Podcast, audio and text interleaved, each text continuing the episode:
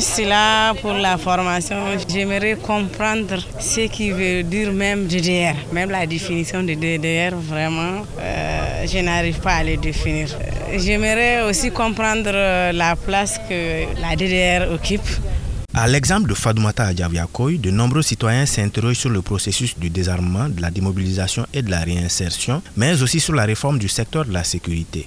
Qui sont concernés par le processus Combien de personnes y sont déjà passées Quel est l'état des lieux de ce processus leur permettre d'en savoir davantage, voilà la raison de l'organisation des journées d'information initiées conjointement par la avec la commission régionale de DDR dans les régions de Tombouctou et Taoudini. Alassane Goubi, chef par intérim du bureau de la à Tombouctou. La présente rencontre va en droite ligne avec le mandat de la.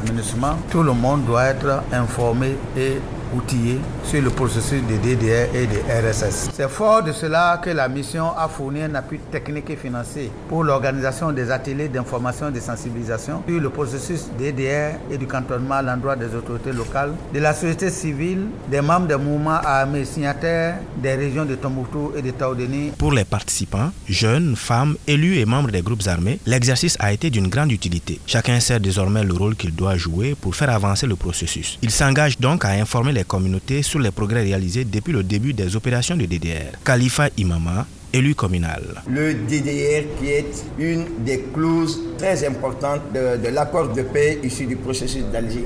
Aujourd'hui, DDR de la nous donne l'occasion de nous informer largement sur les enjeux, les opportunités, de nous approprier toutes ces informations afin que nous soyons en phase avec la marche du pays.